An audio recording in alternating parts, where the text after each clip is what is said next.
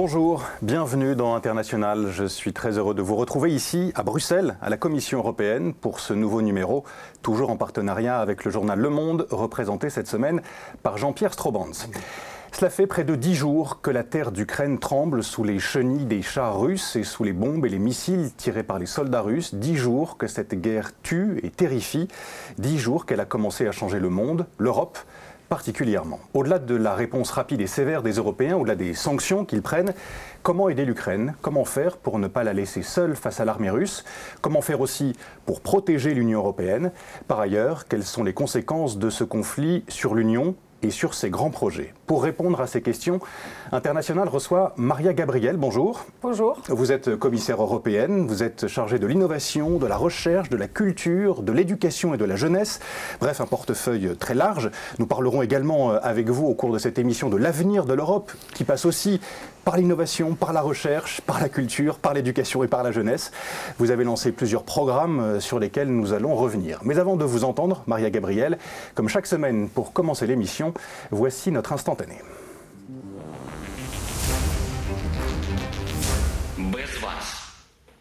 Sans vous, l'Ukraine sera seule. Nous avons prouvé notre force. Nous avons prouvé au minimum que nous sommes exactement comme vous. Donc, prouvez-nous que vous êtes avec nous. Prouvez-nous que vous ne nous abandonnerez pas et que vous êtes vraiment des Européens. Alors la vie vaincra la mort et la lumière vaincra les ténèbres. Gloire à l'Ukraine.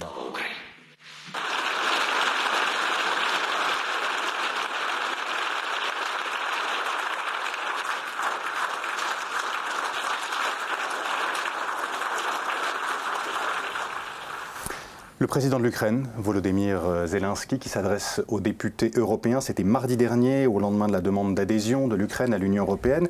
Sans vous, nous serons seuls, dit Volodymyr Zelensky. Euh, que lui répondez-vous? Que lui dites-vous, Maria Gabriel que nous sommes avec l'Ukraine. L'Ukraine n'est pas seule, le peuple ukrainien n'est pas seul. Nous sommes dans une situation extraordinaire et encore une fois, condamnons fermement l'acte de guerre. En même temps, nous exprimons notre solidarité et dans une situation extraordinaire, l'Union européenne agit avec des mesures extraordinaires. Vous l'avez vu depuis des jours, des sanctions sont là. Ils vont prendre effet très rapidement. Certains le font déjà. On va y revenir. De même, de même pour nous, ce qui, ce qui est véritablement important aujourd'hui, c'est d'affirmer nos valeurs. Que quand on parle de liberté, de démocratie, quand on parle y compris de liberté académique et jusqu'à l'avenir de la jeunesse, c'est quelque chose que, pour lequel nous sommes ensemble avec l'Ukraine. Vous avez pris quelques mesures, vous, euh, au titre de votre portefeuille euh, et de votre titre de, commissaire euh, européenne. On va y revenir dans quelques instants. Quelques considérations encore plus générales sur cette, sur cette guerre et, et, sur ce qui s'est passé ces derniers jours. Est-ce que l'Ukraine a sa place dans l'Union européenne? Elle en a fait la demande, elle a fait une demande d'adhésion l'Ukraine a sa place dans l'Union européenne, dans l'Europe. C'est quelque chose que nous, avons dit, et ce n'est pas à cause de la guerre. Maintenant, ce qui est important pour nous, c'est qu'on arrête cette guerre et c'est qu'il n'y a pas de perte de vie. Donc maintenant, l'Union européenne se tient à leur côté pour que ce soit un processus qui ne crée pas d'illusions, que ce soit un processus qui affirme clairement que leur place est aussi à l'intérieur de la famille européenne. La présidente de la Commission, Madame von der Leyen, a prôner une procédure accélérée euh, pour l'adhésion de l'Ukraine. Dans les textes, cette procédure accélérée n'existe pas. Est-ce qu'il n'y a pas le risque de faire, je dirais une fois de plus, aux Ukrainiens des fausses promesses quant à leur adhésion? Je ne pense pas. Quand on, quand on parle d'adhésion, je pense qu'il y a une conscience très claire qu'il s'agit d'un processus. Aujourd'hui, ce qui est important, c'est de savoir que le non-retour dans ces moments sombres que nous sommes en train de vivre est possible. Et c'est exactement ce que nous voulons faire pour l'Ukraine. Euh, l'une des phrases qu'on a beaucoup entendues euh, depuis l'entrée des soldats russes sur le sol ukrainien, c'est euh, le monde ne sera plus jamais le même. Est-ce que vous êtes d'accord avec ceux qui prononcent cette, cette phrase? Absolument. Nous vivons un moment historique parce qu'au-delà de l'acte de guerre, c'est un, un, un, véritable combat euh, pour nos valeurs, pour notre modèle démocratique. C'est le moment d'affirmer que quand on parle d'union, cela se cela se, traduit par des mesures, que cela se traduit par des actes et que ça ne reste pas seulement de belles paroles. Mais en quoi le monde ne sera plus le même que celui qu'on a connu ces dernières années? Quelqu'un aurait cru qu'en XXIe siècle, on sera témoin tous d'une guerre sur le sol européen? Je ne crois pas. Quelqu'un aurait cru que face à une telle union et à une telle réaction unanime, il n'y aura pas de conséquences plus immédiates Quelqu'un aurait cru que nous serons aussi face à un inconnu qui reste aujourd'hui. Donc oui, nous sommes entrés dans une nouvelle ère. Mais encore une fois, pour moi, c'est une période où l'Union a su tout au long de son histoire de s'affirmer dans ces moments. Et c'est exactement ce que nous sommes en train de voir depuis des jours. Justement, à cette attaque russe, l'Union européenne a répondu rapidement, euh, sans se perdre dans de, longues discussions dont on a plutôt l'habitude ici à Bruxelles. Est-ce que c'est l'une des, euh, conséquences de, de, cette euh, attaque et donc de ce nouveau monde? L'attaque, c'est un exemple, mais il est vrai, et voyons juste depuis euh, un an, nous avons la conférence sur le futur de l'Europe, ces questions quant à la prise de décision et le délai de prise de décision, quant à l'efficacité de passer des paroles aux actes, c'est une question qui est au centre de débat. Donc oui, c'est peut-être une véritable opportunité à ce moment à ce que des idées puissent se transformer en des initiatives concrètes, que la décision puisse être plus rapide, qu'il y ait encore plus de coordination et qu'il y ait, euh, qu'on aille au-delà de certaines compétences pour lesquelles on avait l'habitude de dire que tout simplement l'Union européenne est limitée. Il y a une interrogation, c'est comment est-ce que ce basculement s'est produit en quatre jours si, on lit et si on se renseigne, comme je le fais, sur euh, la manière dont les choses se sont passées, on a le sentiment qu'entre le Conseil européen qui s'est déroulé un jeudi soir et dimanche soir, où les mesures très fortes sont annoncées, il, y a eu un basculement. Qu'est-ce qui, qu'est-ce qui a fait qu'en quatre jours, on règle finalement des décennies d'une histoire qui n'a pas été réglée? Je pense aussi que le basculement euh, a été possible parce qu'il y a eu derrière un travail qui peut-être à ce moment n'était pas aussi, aussi visible, parce que les sanctions n'ont pas été préparées en 24 heures. Rappelez-vous, ça faisait des semaines qu'on se préparait. Donc ce qui, ce qui était important, c'est que sur la base, donc le, le, le processus était quelque chose qui était engagé.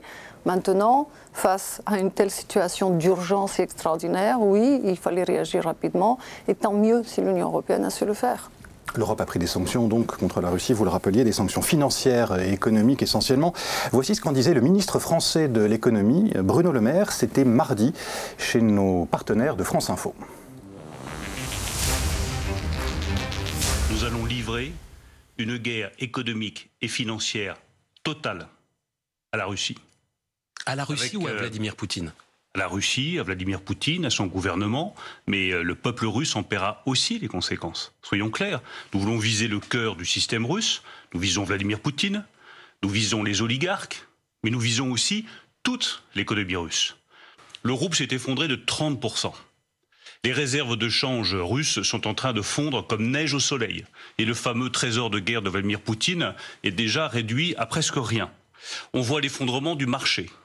On voit également l'augmentation de l'inflation. Nous allons voir des queues de euh, Russes qui cherchent à avoir de l'argent liquide dans les banques. Et puis la Banque centrale n'a pas eu d'autre choix que d'augmenter les taux d'intérêt de 10 à 20% ce qui veut dire que les entreprises ne pourront pas emprunter, sauf à des taux très élevés, pour investir et pour développer l'économie. Nous allons donc provoquer l'effondrement de l'économie russe.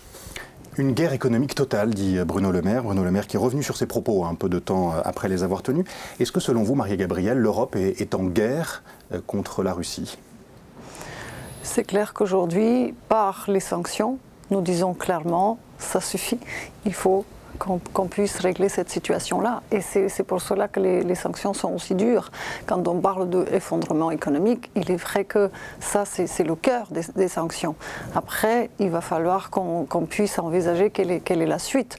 Mais nous ne sommes pas encore là. Au, au jour d'aujourd'hui, ce qui est important, c'est qu'on a une Union européenne qui est extrêmement unie, une Union européenne qui est rapide et une Union européenne qui impose des sanctions comme du jamais vu. Et ça, c'est pour défendre, encore une fois, j'insiste, le modèle démocratique et nos valeurs. Est-ce que les sanctions qui ont été prises, euh, d'autres pourraient l'être hein, dans les euh, jours, les semaines qui viennent, mais celles qui ont déjà été prises vous semblent être à la hauteur de, de l'attaque euh, militaire menée par la Russie en Ukraine? Quelqu'un aurait imaginé deux semaines que ces sanctions auraient pu avoir lieu? Donc je pense que oui. Aujourd'hui, les sanctions envoient un signal très fort. Visiblement, les Ukrainiens attendent peut-être plus encore. Euh, L'Europe est en mesure d'aller au-delà de ce qui est déjà décidé? Nous suivons la situation et je pense qu'aujourd'hui on a montré qu'on peut être à la hauteur. Évidemment, maintenant, tous nos différents instruments sont, mobilisés parce qu'on parle des sanctions économiques, mais il y a aussi le mécanisme de protection civile. Moi, dans le domaine pour lequel je suis responsable, dans le cadre de, la recherche, nous avons suspendu les paiements pour toutes les organisations, entités de, de, recherche qui sont engagées dans des projets dans le cadre du programme Horizon 2020. Nous avons suspendu toute conclusion de contrat pour le nouveau programme et je rappelle que le programme Horizon Europe, c'est 95,5 milliards d'euros. C'est la même chose quand on parle de Erasmus. Nous avons envoyé un signal très clair pour les, agences nationales d'aider les étudiants ukrainiens ou ceux qui se trouvent en Russie. Vous, venez de l'évoquer, donc ces, ces, mesures que vous avez annoncées euh, ce mercredi en tant que commissaire chargé de la recherche, fin des projets communs euh, avec des entités russes, suspension des paiements dans le cadre de contrats existants avec des établissements russes. Mais concrètement, qu'est-ce que cela signifie? Alors, tout d'abord, je voudrais peut-être rassurer les chercheurs, parce qu'on sait que l'une des valeurs fondamentales de la science, c'est son ouverture, c'est la coopération internationale. Et le programme Horizon Europe est un programme qui est le plus international au monde. Maintenant, quand on suspend les, paiements pour les organismes de, de, recherche, et je rappelle que nous avons une de ces organisations dans notre liste de sanctions depuis une semaine, nous nous n'avons pas ici, et nous, nous, autorisons le coordinateur du projet de faire le paiement pour le chercheur à partir du moment où il s'assure que le paiement ne bénéficiera pas directement ou indirectement à l'entité de recherche. Donc sur ce point-là, euh, nous avons aussi dit qu'on va examiner au cas par cas. Là où c'est le chercheur qui, qui, doit recevoir le paiement, il y a un travail qui est fait et le projet doit continuer sans que cela bénéficie à l'entité, cela continuera. Ça concerne Néanmoins, combien de chercheurs? Alors, il y a 5000 euh, 5000 chercheurs qui ont déjà signé, vous savez, cet, cet appel. Nous avons 86 projets sous le programme Horizon 2020. Il y a 78 organisations russes qui y sont, euh, engagées. Maintenant, euh, encore une fois, je dis jusqu'à nouvel ordre. C'est temporaire. Évidemment que personne de nous ne veut pénaliser la science parce que ça reste le, plus, le, moyen peut-être le plus convaincant pour la paix, pour la coopération internationale. Mais encore une fois, il fallait envoyer un signal très clair. Et c'est la même chose pour le programme Erasmus. Est-ce qu'on fait bien la distinction entre faire la guerre au régime de Poutine et faire la guerre à la société russe, par exemple aux jeunes, par, par exemple par rapport aux universitaires euh... Justement, voilà. On dit stop au paiement pour les organismes de recherche, qui le plus souvent sont des organismes d'État. En revanche, pour les chercheurs, nous sommes là pour, au cas par cas, faciliter leur travail, leur permettre de continuer dans des conditions qui sont plutôt sont optimales dans cette situation-là. Pour ce qui est du programme Erasmus, euh, tout d'abord, nous avons donné la grande flexibilité aux agences nationales d'appliquer la clause de force majeure, ce qui permet à tout, tout, tout, tout, jeune ou étudiant, et pas seulement, parce que le programme Erasmus n'est pas seulement pour les jeunes, de pouvoir à ce moment reporter ou changer la mobilité telle qu'il était, tel qu'il était prévu. La même chose, les agences nationales euh, ont maintenant reçu l'instruction de contacter les bénéficiaires individuels et de voir comment on peut les aider, y compris logistiquement. C'est valable pour les étudiants ukrainiens. Donc évidemment, ici, il n'y a pas un arrêt de la mobilité, mais on s'adapte à la situation en pensant la sécurité de ceux qui sont dans le cadre du programme Erasmus. Et le signal doit, doit vraiment rester qu'on compte sur cette jeunesse. C'est grâce au programme Erasmus qu'on a noué des liens, qu'on a maintenu ce dialogue entre les différents pays, les, générations. Je remercie vraiment les, jeunes de leur engagement. Aujourd'hui, force est de reconnaître que les jeunes de l'Ukraine voient leur avenir remis en question. Et nous devons être là pour les soutenir. Vous parlez des étudiants ukrainiens qui participent à, et bénéficient de ce programme Erasmus. Il y a des étudiants russes aussi qui en bénéficient. Qu'est-ce que vous faites avec eux? Vous n'en avez pas parlé dans, dans, dans votre communication euh, cette semaine? les, les, agences nationales sont là pour les soutenir. Donc il n'y a, pas, il a pas ici, euh, euh, une, le, je sais pas, il n'y a pas une situation où on va les obliger de, de faire quoi que ce soit. C'est à eux de décider comment leur mobilité va se, va se, va se dérouler. Parce que nous avons 534 étudiants, étudiants, étudiants ukrainiens qui à ce moment-là sont dans les États membres. Et nous avons 282 qui font leur mobilité dans le cadre de l'échange avec la, la, Russie. Donc ils ont tout notre soutien et la flexibilité. Ils ne sont pas pénalisés.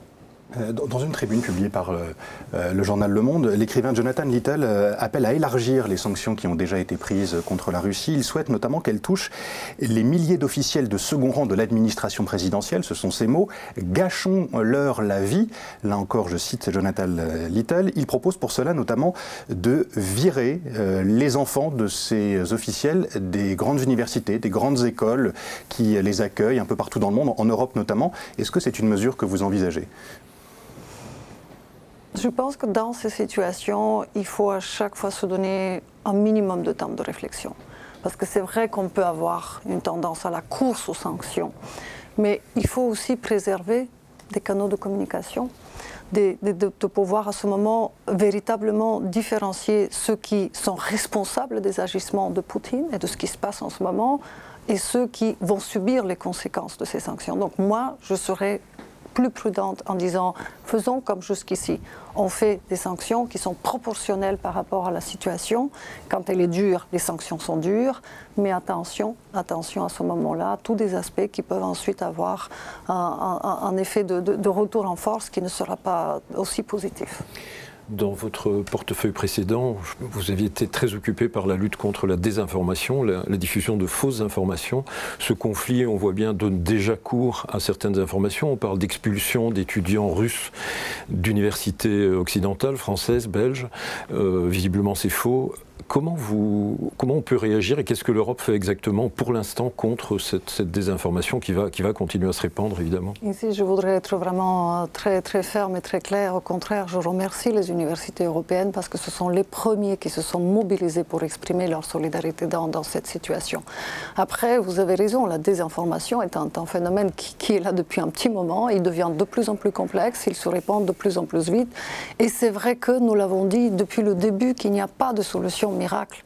Il est vrai que les plateformes ont une responsabilité. Il est vrai qu'il faut qu'il y ait des, principes fondamentaux qui soient, qui, soient, qui soient respectés. En ce qui me concerne, dans le cadre de mon portefeuille actuel, j'ai continué ce travail. Ce sujet est pour moi extrêmement important. Mais encore une fois, je le dis, nous pouvons prendre des mesures court terme. Mais sur le long terme, si on veut combattre la désinformation, pour moi, cela passe par l'éducation et par la pensée critique, la, manière dont, nous donnons des, outils à nos jeunes ou les gens de la société de faire leur choix informés. Parce qu'attention, nos lignes rouges restent toujours le droit d'accès à l'information, le droit de pouvoir choisir comment, comment on lit et qu'est-ce qu'on lit. Ensuite, le système éducationnel a un rôle fondamental à jouer. Et pour cela, je rappelle que l'année dernière, la plateforme eTwinning, nous avons 150 000 écoles qui travaillent ensemble, 900 000 enseignants, étudiants. Leur sujet pour l'année était de combattre la désinformation. Et ils se sont mobilisés, maintenant ils sont mieux préparés. La deuxième chose, il y a à peine quelques mois, j'ai créé un groupe d'experts pour qu'il y ait des recommandations au niveau européen de combattre la désinformation en, aidant les, enseignants et les éducateurs. Il est vrai qu'aujourd'hui, dans nos systèmes scolaires, nous n'avons pas des outils qui soient disponibles dans tous les États membres. Et moi, je pense que ces outils dans la main d'un enseignant peuvent faire beaucoup plus que de, se focaliser sur une ou deux pages Internet ou une ou deux plateformes. C'est quelque chose sur lequel nous devons continuer à travailler. Euh, vous disiez à, l'instant, Maria Gabriel, qu'il faut euh, être en capacité de choisir ses sources d'information. Comment réagissez-vous à, l'arrêt euh, de Sputnik et de RT, Russia Today, une chaîne, un site financé par le Kremlin et qui sont donc maintenant bannis de l'Union européenne mais nous l'avons dit depuis le tout début, notre approche, c'est tout ce qui est illégal offline doit être online. Donc à partir du moment où, à ce moment, la vérité n'est pas la vérité, à partir du moment où la propagande se, répand de manière exponentielle, évidemment, pour moi, c'est un acte de responsabilité. Euh, on a vu ces derniers jours des artistes russes devenir persona non grata, hein, comme le chef d'orchestre Valéry Gergiev, euh, qui est un, proche de Vladimir Poutine. Le musicien, lui, reste silencieux hein, depuis le, début de la guerre. Il a été congédié par l'orchestre philharmonique de Munich. Vous qui vous occupez de la culture aussi, est-ce que c'est une décision que vous approuvez? Je ne peux pas intervenir parce que je ne peux pas dire que je respecte l'autonomie et l'indépendance de ces institutions, que ce soit les universités ou les institutions culturelles, et en même temps d'imposer un, point de vue. Maintenant, encore une fois, ça, ça revient à ce que nous avons fait pour la recherche. Au cas par cas. Et là, c'est libre aux institutions. Autre exemple, une autre artiste russe s'est mise en retrait de la scène, la cantatrice Anna Netrebko. Elle dit qu'il n'est pas normal de forcer les artistes à exprimer leurs opinions euh, politiques en public et à les forcer aussi à dénoncer leur pays euh, d'origine. Euh, est-ce que vous la, vous la comprenez? Est-ce qu'il ne faut pas finalement le, laisser les artistes tranquilles, et qu'ils soient russes ou d'autres nationalités, et continuer à exercer leur profession et leur talent? La culture, c'est notre DNA. La culture, c'est nos identités, mais aussi la culture, c'est le pont vers l'autre. À ce moment-là, qu'est-ce qui empêche à ce que la culture l'exprime? Il ne faut surtout pas couper les liens avec la, culture euh, russe, la jeunesse et tous ceux qui veulent la paix. Ça reprend un peu ce que vous venez de dire, c'est ce que dit le directeur de la Philharmonie de Paris, Olivier Monteil. C'est pour vous, euh, euh, même en temps de guerre, très important de, maintenir ces liens et de ne pas les couper. Le monde du sport, par exemple, lui, coupe tout lien avec la Russie en ce moment. Je, pense que la valeur fondamentale, c'est la liberté, la liberté de, s'exprimer. À partir de ce moment-là, dans chaque situation, la décision peut être prise. Mais ce que nous, nous devons faire, c'est de veiller à ce que cette liberté soit préservée, qu'elle puisse être donnée à tout le monde. Le très grand problème du moment, c'est évidemment l'afflux de réfugiés vers les pays voisins de l'Ukraine. Dans euh, ces réfugiés, il y a très probablement, et on le sait déjà, beaucoup d'étudiants. Vous occupez de jeunesse, vous occupez d'éducation. Il y a des étudiants qui ne sont pas d'ailleurs seulement des étudiants ukrainiens, c'est des étudiants qui étaient en Ukraine, qui ont dû quitter leur pays et qui, euh, sont maintenant dans un no man's land. Est-ce qu'il peut y avoir une action spécifique de votre part pour ces groupes de jeunes? Alors, vous le savez, une autre mesure extraordinaire, c'est la directive sur le statut temporaire qui a été activée pour la première fois dans l'histoire de l'Union européenne. Elle permettra déjà aux réfugiés ukrainiens de pouvoir, pendant deux ans, d'avoir un, accès à l'école, à, des maisons, à des services sociaux. Il est vrai que, oui, nous savons déjà qu'il y a des jeunes étudiants en bonne santé qui sont euh, de, pays tiers. À ce moment, s'appliquent les règles européennes. On doit les aider pour qu'ils rejoignent leur pays d'origine. Mhm. Et c'est la ligne que nous avons suivie jusqu'ici. Pour continuer à parler des, jeunes, des étudiants, et pour revenir au programme Erasmus, dont la Russie est un partenaire, euh, est-ce qu'il faut arrêter ce partenariat euh, ou suspendre ce partenariat concernant Erasmus, entre l'Union européenne et la Russie? Attention, la Russie et l'Ukraine ne sont pas associés à part entière au programme Erasmus. Ils sont, en tant que pays tiers, ils font partie de, dans la partie internationale. Je rappelle que la partie internationale, c'est 5% du budget de, tout le programme. Mais pour nous, c'est important de la garder, cette partie internationale, parce qu'elle est ouverte à tous les pays qui souhaitent le rejoindre. Nous avons vu depuis 2014 qu'il y a eu un doublement des, des activités de mobilité, et c'est quelque chose qui était positif Attention à ne pas reproduire certaines erreurs, comme ce qui nous est arrivé avec le Brexit et des jeunes pro-européens qui n'ont pas pu à ce moment-là faire valoir leur position sur la situation. Donc pour moi, c'est vraiment important à ce moment-là qu'on puisse, avec les agences nationales, veiller sur leur sécurité, qu'ils puissent avoir le soutien, pas seulement logistique, nous sommes en train de réfléchir à un soutien financier, pour qu'ils puissent à ce moment-là faire leur mobilité dans des conditions qui soient adaptées à la situation que nous vivons. Est-ce que c'est une mesure On a bien compris que actuellement, ça n'était pas, ça n'était pas euh, quelque chose que vous envisagez, mais à l'avenir, une fois que la sécurité de ces étudiants sera, sera assurée, est-ce que c'est une mesure qui est sur la table? Donc euh, rompre ce partenariat, même si ça représente une petite part du programme Erasmus, rompre ce partenariat avec la, Fédération de Russie Vu l'importance du programme Erasmus et le symbole qu'il représente, je réfléchirai mille fois avant de prendre une telle décision. Je voudrais revenir à à votre situation de Bulgare. Vous avez vécu, euh, vous avez vécu en Bulgarie. Qu'est-ce qu'à titre personnel, tout, ce qui se déroule là euh, vous rappelle? Et on a le sentiment évidemment que dans ces pays-là, qui accueillent aujourd'hui les réfugiés dont ils n'ont pas voulu euh, dans une phase précédente, en tout cas une partie d'entre eux, le fameux groupe de Visegrad, aujourd'hui on a, on a ouvert les frontières et on accueille avec beaucoup de bienveillance. Qu'est-ce, qu'est-ce que ça rappelle exactement à ces sociétés, l'attitude de M. Poutine aujourd'hui? Pour moi, dans cette situation, un message très clair, c'est que notre adhésion dans l'Union européenne est la meilleure chose qui est arrivée au pays pour les 30 dernières années. Mais ça implique une responsabilité de rester solidaire avec la position de l'Union européenne et à ce moment de défendre les valeurs qui, nous unissent. Donc je pense que le message aujourd'hui, il est très clair. En même temps, le deuxième, justement, dans ces pays qui sont très près de ce qui se passe actuellement, ça fait des années que nous étions témoins de cette tentative d'influencer la vie politique interne, d'avoir des proxys. On peut aller dans d'autres exemples. Aujourd'hui, je pense que c'est encore une fois encore plus important pour l'Union européenne de rester unie et de voir cette région comme une véritable région d'importance géopolitique. Vous êtes inquiet pour la sécurité de l'Union européenne et particulièrement pour la, sécurité de la Bulgarie?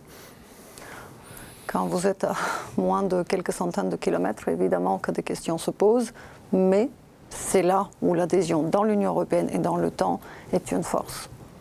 Vous croyez encore à la voie diplomatique dans, cette, euh, dans ce conflit? Et sinon, on fera quoi? C'est une composante essentielle de tout conflit, la, diplomatie, et c'est Comment sera possible le retour autour d'une table où la situation puisse être réglée? Mhm. Euh, nous allons parler maintenant, euh, Marie-Gabrielle, des annonces que vous avez faites euh, le, mois dernier et nous allons voir aussi ce qu'il en reste compte tenu de, cette guerre en Ukraine. Mais avant cela, retour sur votre parcours pour celles et ceux qui ne vous connaîtraient pas encore. C'est le Focus d'International. Il est signé Antoine Delpierre et Rodolphe Clémendo.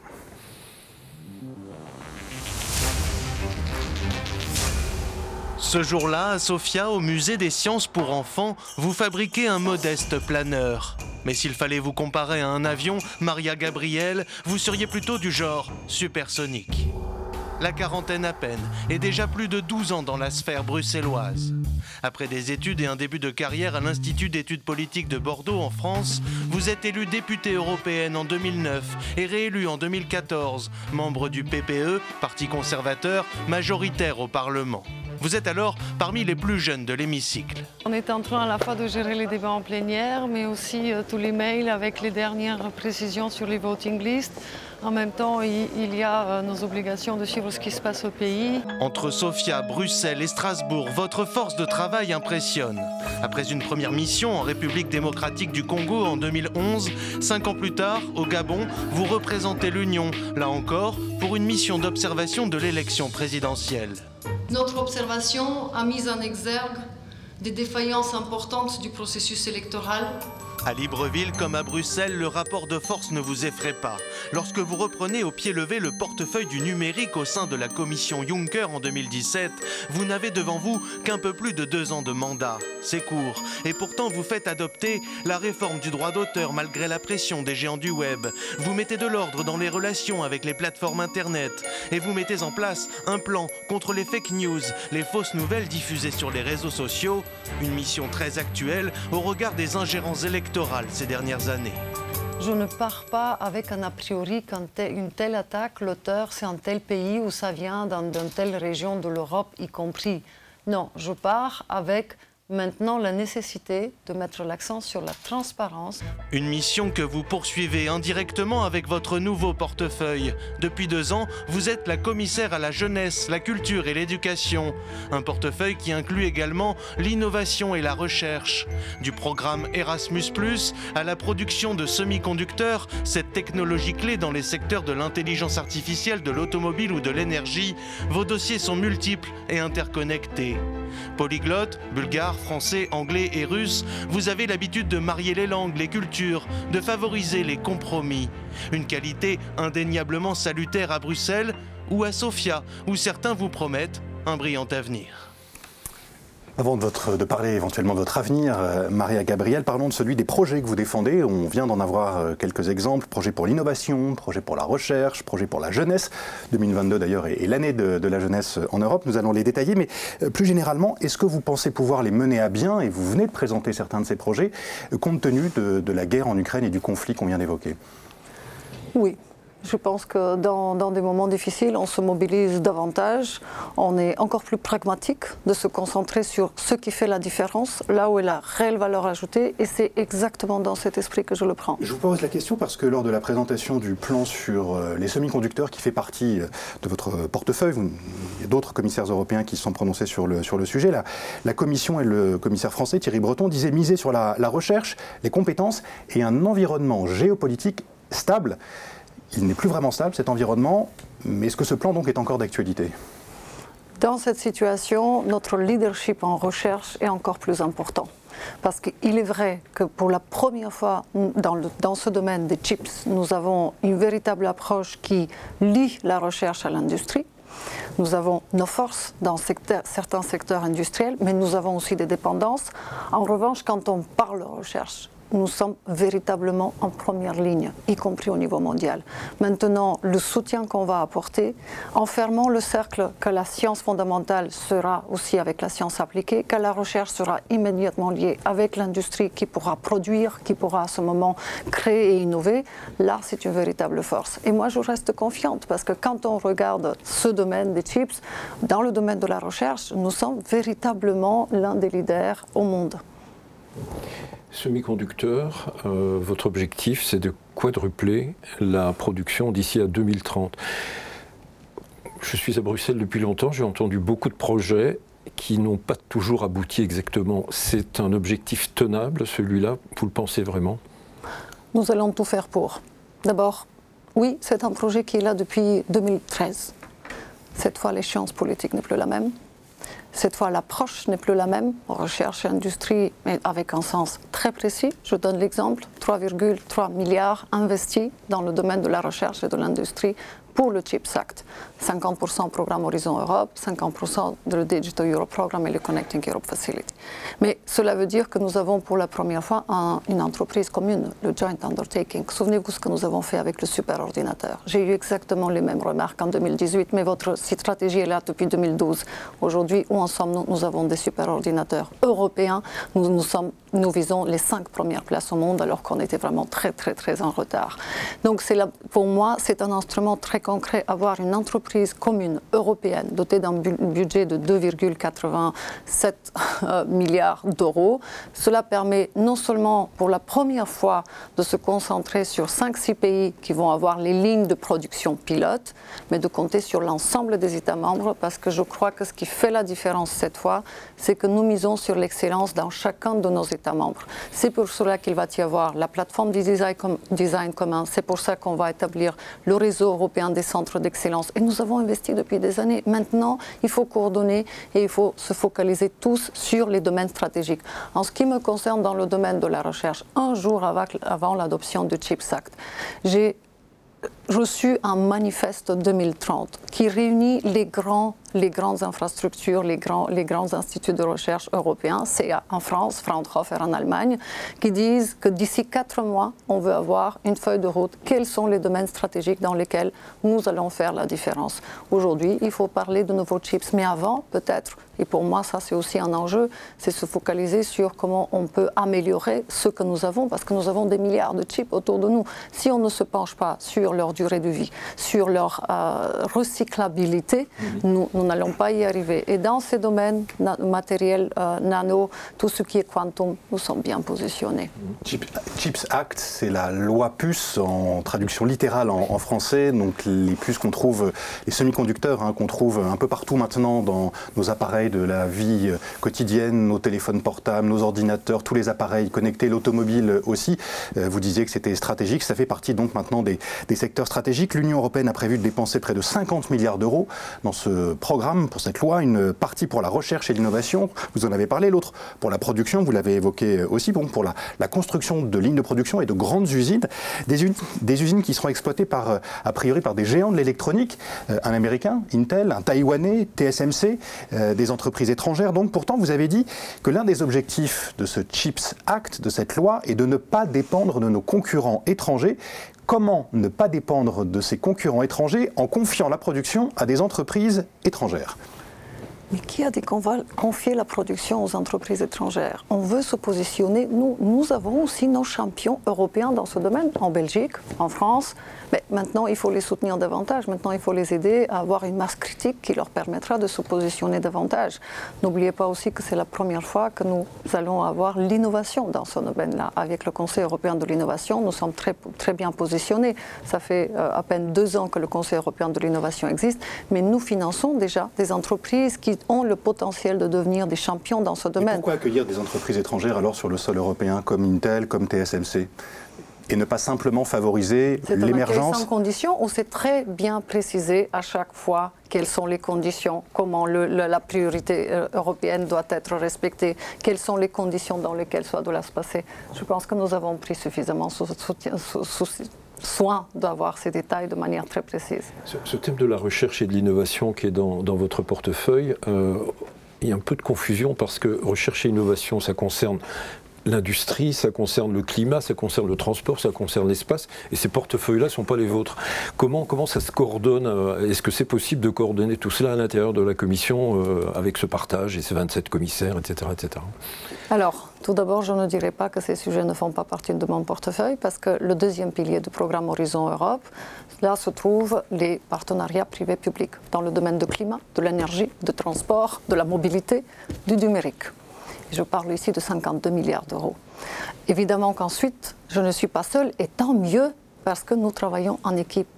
N'oubliez pas le mot magique synergie. Ce que nous avons décidé, c'est maintenant de faire en sorte que ces synergies ne soient pas un mot qui est joli, mais que ce soit quelque chose opérationnel qui amène à de l'impact et qu'il puisse à ce moment-là véritablement nous permettre, avec les ressources disponibles, de faire mieux et de le faire plus rapidement. Et c'est exactement ce qu'on essaye de, faire avec, les autres collègues. Vous êtes chargé aussi de, l'éducation, de l'enseignement supérieur au sein de la commission, Maria Gabriel. Vous avez présenté une série de mesures en janvier dernier. Elles ont pour objectif, entre autres, de resserrer les liens entre l'éducation, la recherche et l'industrie. Vous nous en avez déjà parlé. Et à ce propos, vous avez dit que c'est ainsi que nous pouvons faire de l'Europe une destination attractive pour euh, nos talents. L'Europe n'était pas attractive avant euh, cette... Cette présentation et ces différentes mesures L'Europe a du potentiel qui mérite d'être développé dans ce domaine. Et nous devons avoir un discours euh, qui met l'accent sur nos forces, sur ce qui est véritablement positif. On a parlé de la loi PUCE et il y a un aspect qui me tient à cœur et dont on n'a pas touché, c'est justement les, les, personnes qui ont les compétences pour pouvoir travailler dans ce domaine. Parce qu'une entreprise, quand elle décide d'investir, la première chose qu'elle demande, est-ce que j'ai les gens qualifiés pour le travail? Et aujourd'hui, 70% des entreprises en Europe disent que c'est leur problème numéro un.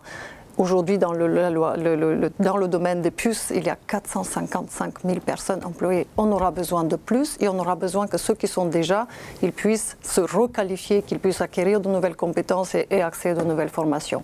Mais pour ce qui est de la stratégie européenne des universités, l'Europe comme une, une destination d'attraction, oui, je crois que l'Europe, elle a ses talents. Et aujourd'hui, l'Europe doit être aussi une destination pour que les talents la choisissent de venir et de développer ici ces idées. Mais cela passe de nouveau par une modernisation de certains de nos politiques et par la, focalisation sur quelques domaines stratégiques qui font que l'Europe fait la différence.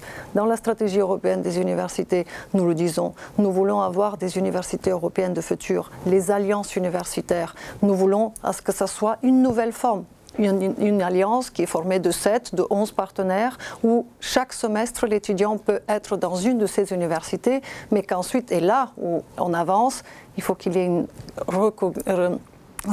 automatique des diplômes. On en parle depuis 20 ans. J'étais étudiante quand on parlait de ça. Il faut qu'il y ait un statut pour qu'on puisse à ce moment avoir un minimum de charges administratives. On sait que ce n'est pas facile.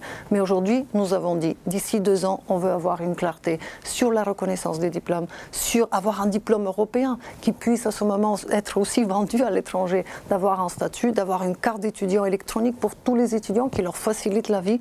Cela passe par des mesures concrètes comme celui-ci.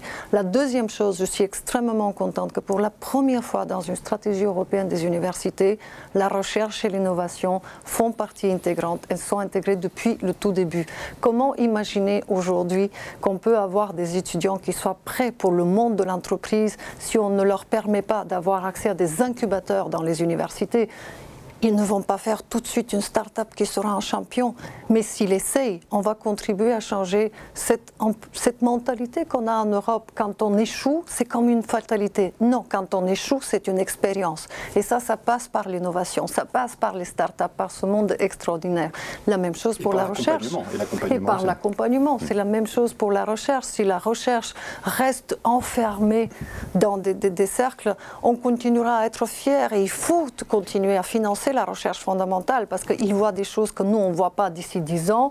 Mais ensuite, il faut aussi faciliter le lien avec l'industrie pour que des idées, des données qui sont déjà là puissent accessibles à nos entreprises et qu'ils puissent innover, qu'ils puissent créer des produits et créer des marchés. Madame Gabriel, cet enthousiasme que, vous communiquez pour les jeunes, il a été très entamé euh, sur les dernières années à cause de la pandémie. Euh, ça a beaucoup atteint le moral des jeunes, beaucoup ont désinvesti complètement. Euh, on n'a pas le sentiment qu'il y ait un véritable plan de soutien pour cette, jeunesse étudiante très, attaquée par ce qu'elle vient de vivre. Est-ce que la Commission prévoit, quelque chose ou peut prévoir quelque chose? Moi, je ne suis pas d'accord. Je ne suis pas d'accord parce que pendant, pendant le Covid, nous avons vraiment été là pour nos étudiants, pour euh, à la fois les rapatrier ou à ce moment leur permettre d'avoir le maximum de flexibilité pour euh, leurs activités de mobilité dans le cadre d'Erasmus. Ensuite, le signal est très très fort. 2022, c'est l'année européenne de la jeunesse. Quel signal plus fort politique envoyer en disant que nous savons combien vous avez euh, souffert pendant la crise? Aujourd'hui, on consacre une année pour qu'il y ait des initiatives pas pour les jeunes, mais avec les jeunes, et pour que les résultats de cette année soient visibles, qu'il y ait un héritage pour 2023 et 2024. N'oublions pas, nos jeunes ont dit pour cette année européenne de la jeunesse qu'ils ont trois priorités, parce que ce n'est pas la Commission qui a imposé leurs leur priorités. J'ai tenu à ce qu'il y ait une consultation publique et qu'ils nous disent les trois sujets éducation et formation, ça montre que le nouveau programme Erasmus a encore une, raison d'être et d'avoir un budget de 28 milliards d'euros, et cette fois s'adressant à toute la palette, pas seulement l'enseignement supérieur, mais de prêter attention à l'enseignement et la, formation professionnelle, à voir ce qui se passe au secondaire, à voir ce qui se passe avec les, adultes, les jeunes adultes. Et en même temps, le deuxième sujet, c'est le changement climatique. Le troisième, vous avez raison, c'est la santé mentale. C'est là où il me semble que nous n'avons pas encore un tableau complet des conséquences. C'est un domaine qui est délicat, mais le fait aussi qu'eux, ils ont osé soulever ce sujet, nous, ça nous donne des forces pour qu'on qu'on puisse proposer des initiatives dans ce sens. On va parler de, formation professionnelle dans, un instant avec le programme Erasmus, euh, notamment.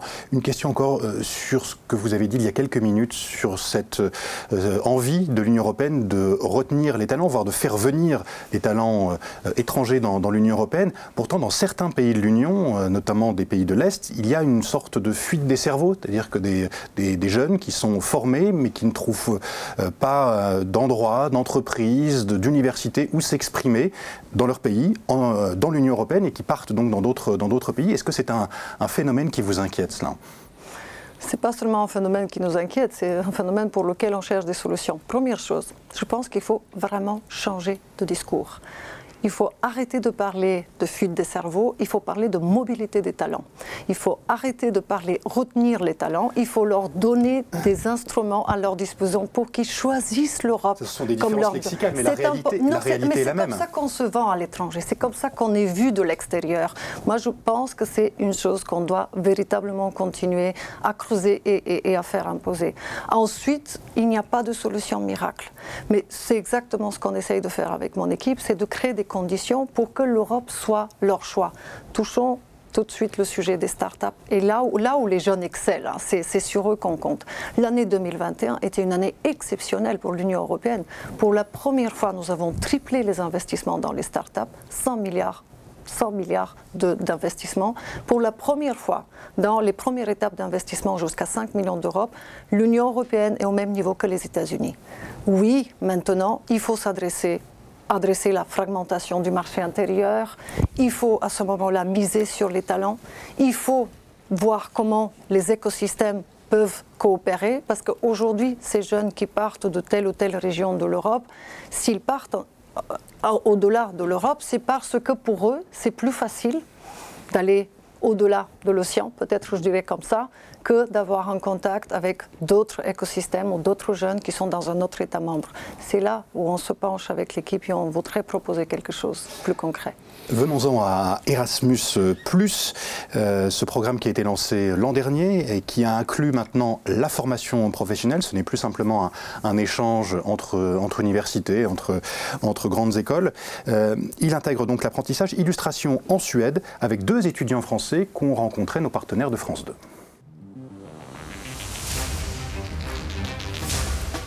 À 1500 km de la France, la ville de Göteborg en Suède. Au cœur de l'hiver, le dépaysement est total. Et c'est ici que ces deux jeunes apprentis de Clermont-Ferrand sont venus faire leur stage de fin d'études. Je m'appelle Louis, j'ai 17 ans, je suis venu ici pour apprendre la cuisine. Je m'appelle Nicolas, j'ai 20 ans et je suis venu apprendre la pâtisserie. Et s'il y a une chose qui ne change pas en Suède, c'est qu'en pâtisserie, on travaille au cœur de la nuit. Salut, tu dors sur les croissants de la viennoiserie dans le four Ici, le patron est français, en Suède depuis 20 ans. Un certain confort pour Nicolas. Malgré tout, au milieu des croissants et des pains au chocolat, il découvre aussi la gastronomie locale. Ça, c'est des euh, bulets au safran.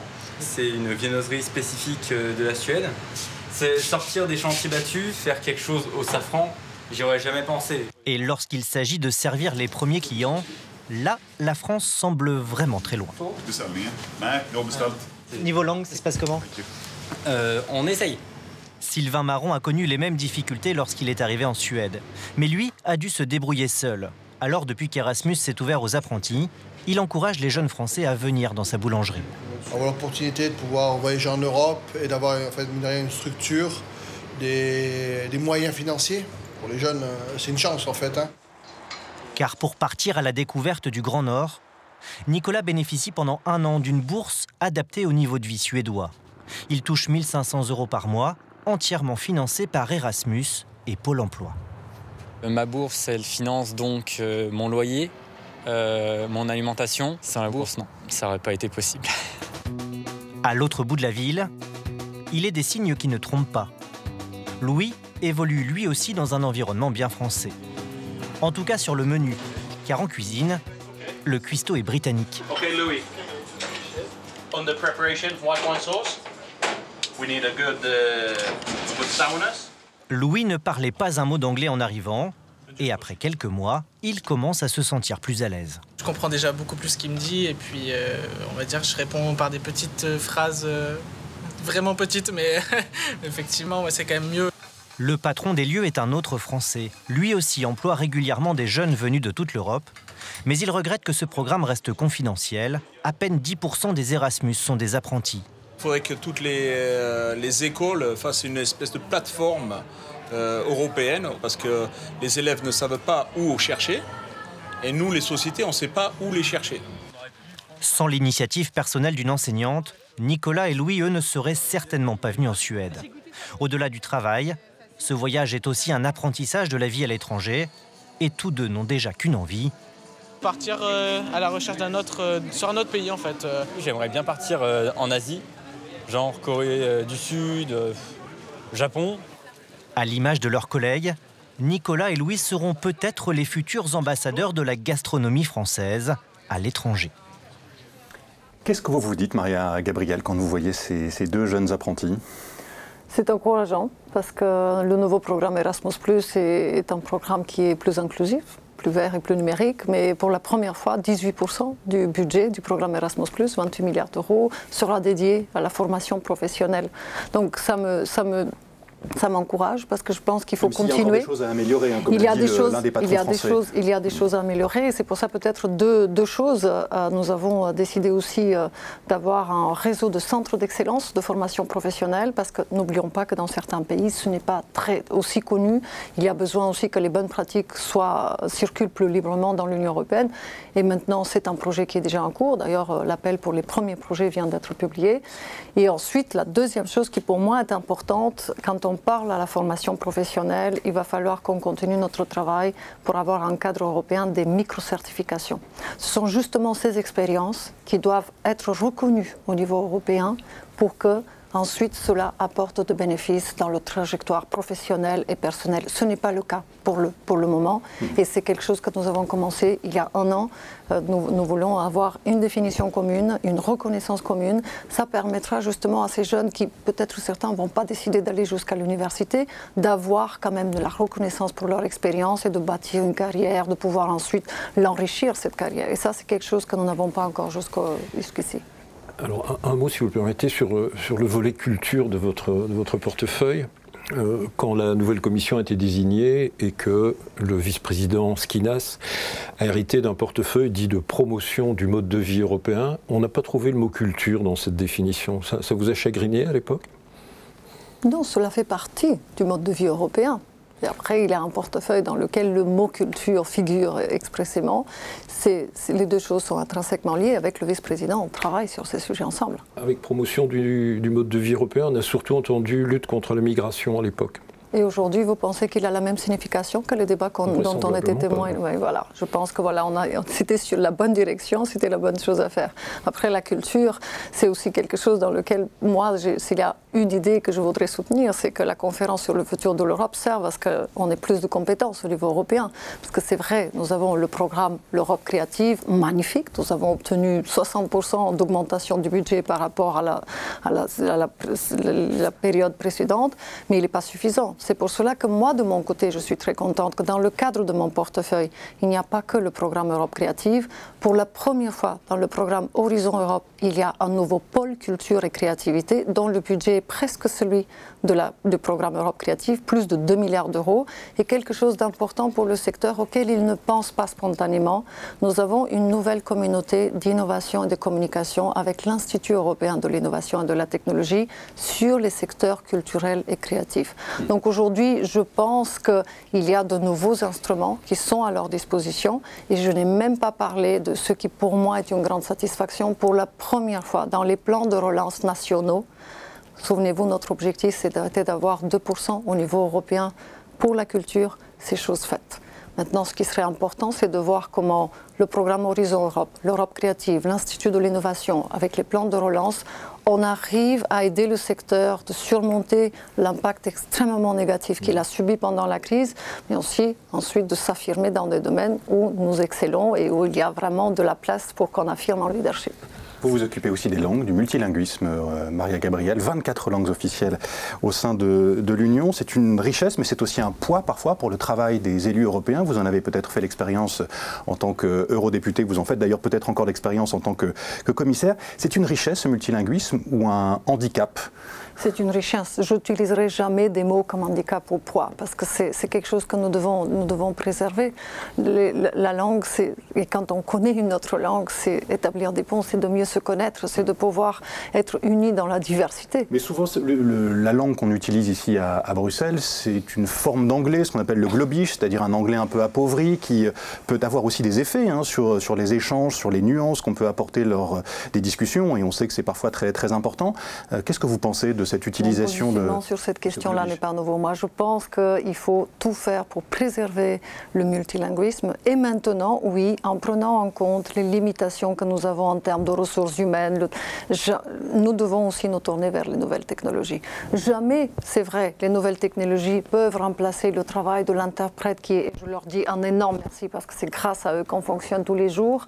Mais pour rendre l'information qui est la plus générale, accessible au même moment pour tout le monde, Aujourd'hui, nous devons aussi utiliser soit le machine learning, soit l'intelligence artificielle, parce que nous avons une base de données qui est extraordinaire ici en Europe par la richesse de nos langues. Il ne faut pas la perdre. On entend vous parler un français absolument euh, impeccable. Euh, qu'est-ce que représente cette langue pour vous, vous qui avez choisi de faire une partie de vos études euh, à Bordeaux, en France? Des valeurs et des convictions. Quand vous étiez à Bordeaux, vous avez dit j'y suis venu parce que c'est la ville des trois M. Qu'est-ce que ça voulait dire pour vous, cette, euh, cette trilogie? Derrière, il y a justement ces valeurs et ces convictions pour lesquelles j'essaie euh, de les appliquer dans ma vie personnelle et professionnelle de tous les jours. Merci beaucoup. Merci Maria Gabriel. Merci d'avoir répondu à nos questions dans International en partenariat avec le journal Le Monde. Merci aussi à vous euh, Jean-Pierre Strobans et à vous de nous avoir suivis. Je vous donne rendez-vous la semaine prochaine et je vous dis à bientôt.